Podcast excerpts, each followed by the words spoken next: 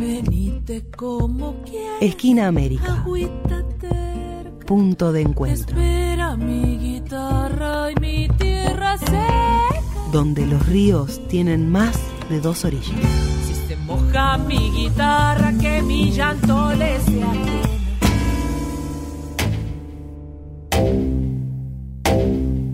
Seguimos en Esquina América, como les habíamos contado en la apertura, ahora vamos a contar con las palabras de César Lerena, quien es experto en Atlántico Sur y Pesca, es ex secretario del Estado, de Estado y es autor de Malvinas, biografía de la entrega. Él nos va a estar compartiendo su mirada y perspectivas para poder entender eh, el conflicto, o esto que se estuvo debatiendo bastante durante esta semana, respecto de la delimitación de espacios marítimos entre Argentina y Chile. Lo escuchamos. Soy César Lerena. Se me ha pedido una opinión sobre la situación argentina en el Atlántico Sur y el reciente conflicto con Chile respecto a la delimitación de espacios entre ambos países. Comienzo por decir que el gobierno argentino no tiene hipótesis de conflicto. ¿Qué organismo argentino lo determina? ¿Cuáles son los parámetros con los cuales se evalúa una hipótesis de conflicto?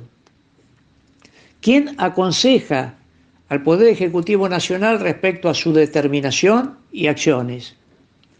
¿No se enteró la Secretaría de Malvinas, Antártida y Atlántico Sur que en el sur del Atlántico Sur y su relación con el Índico, el Pacífico y la Antártida hay una extensa zona en conflicto con la militarización del Reino Unido en Malvinas, en una zona de paz y cooperación del Atlántico Sur que acordaron todos los países de África Occidental y América Oriental. ¿No se enteró esta misma Secretaría de Estado que el gobierno de Chile planeaba reclamarle a Argentina espacios marítimos y del suelo y subsuelo de la plataforma continental argentina? Esta secretaría a cargo de Daniel Filmus tiene como función, según la Cancillería, todos los temas vinculados a las Islas Malvinas, Georgia del Sur, Sándwiches del Sur y los espacios marítimos circundantes en el Atlántico Sur. Diseña estrategias y coordina acciones en el ámbito bilateral y multilateral para la mejor defensa de los derechos e intereses argentinos a la vez que propone cursos de acción para la difusión de esos derechos e intereses. Entiende además en las políticas y acciones que realiza el Consejo Nacional de Malvinas sobre temas vinculados al Atlántico Sur. Además, tiene a su cargo la planificación y dirección de la política antártica. Entonces, antes de entrar a opinar sobre las funciones incumplidas de la Secretaría después de casi dos años de la designación de Filmus y en medio de la situación de indefensión que vive la Argentina, sería bueno que la Cancillería corrija la misión de esa Secretaría. No son los espacios marítimos circundantes, como dice, sino los espacios marítimos correspondientes. En primer lugar, porque así lo indica la disposición transitoria primera de la Constitución Nacional, y después, porque si la referida Secretaría no reconoce la diferencia entre espacios circundantes y correspondientes, no puede establecer ninguna política o tal vez desconozca que el Reino Unido de Gran Bretaña no tiene ocupadas Malvinas y tres o doce millas circundantes, sino que tiene ocupada y explota 1.639.900 kilómetros cuadrados de espacios marítimos e insulares, es decir, un 52% de nuestro mar. Además, nos disputan 1.410.000 kilómetros cuadrados de la plataforma continental y 965.000 597 kilómetros más de la Antártida. Es decir, el equivalente a tener en disputa u ocupados espacios que superan al territorio continental argentino desde La Quiaca a Ushuaia.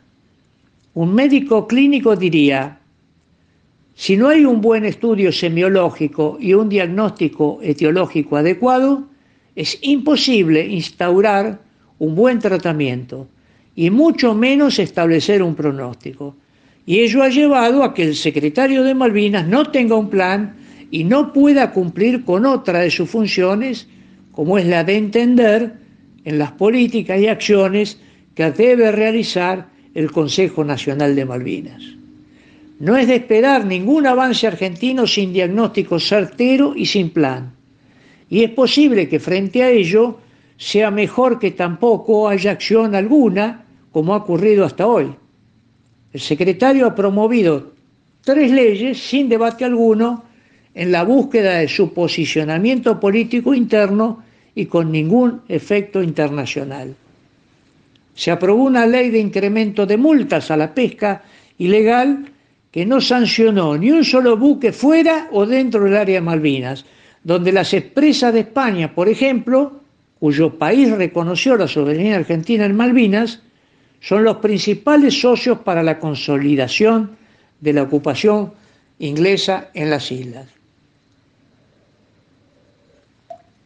Se aprobó una ley sobre la plataforma continental que ni siquiera sirve para profundizar una cultura marítima entre los argentinos, que no describe los efectos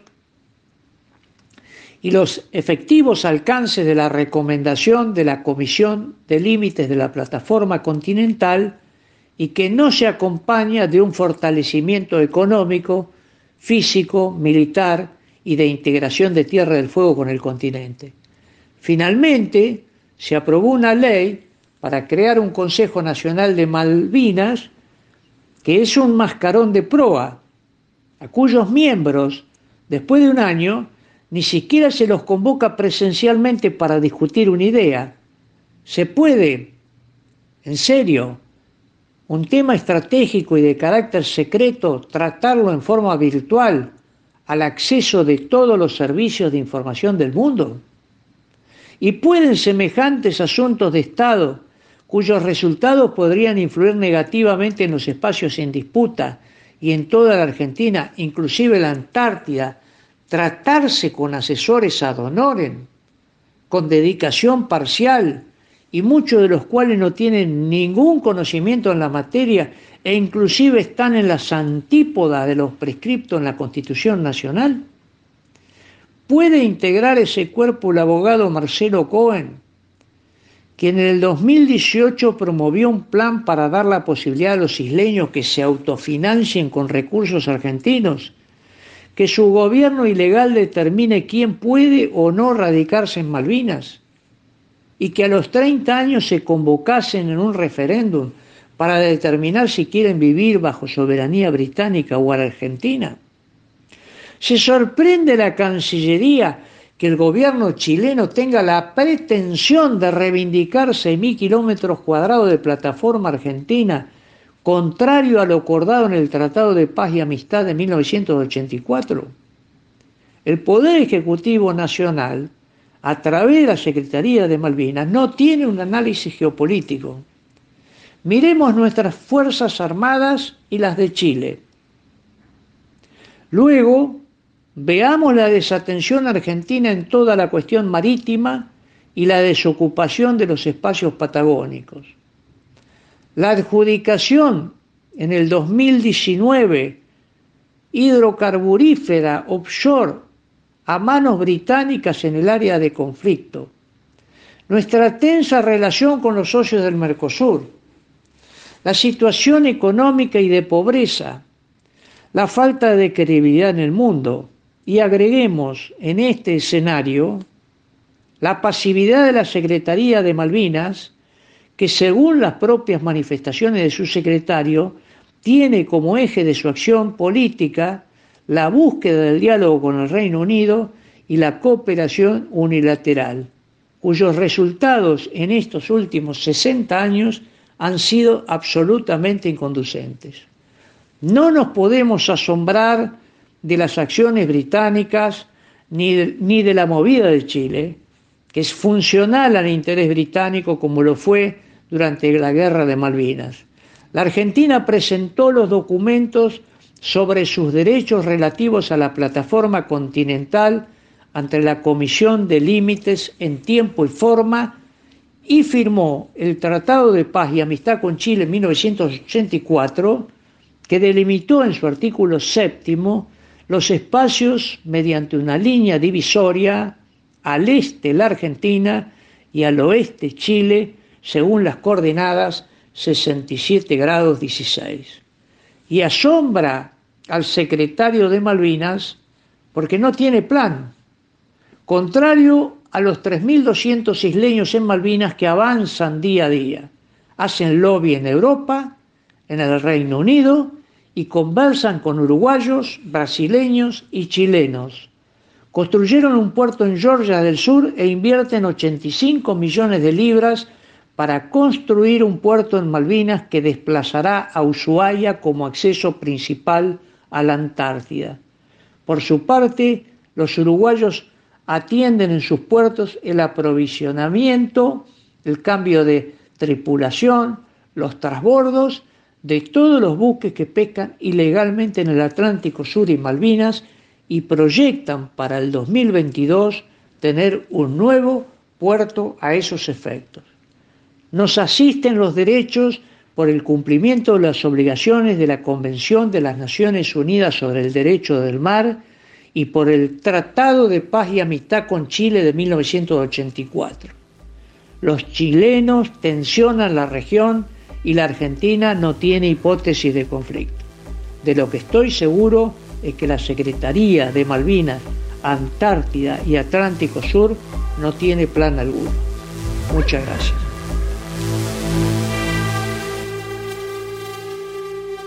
Esquina América. O inventamos o erramos.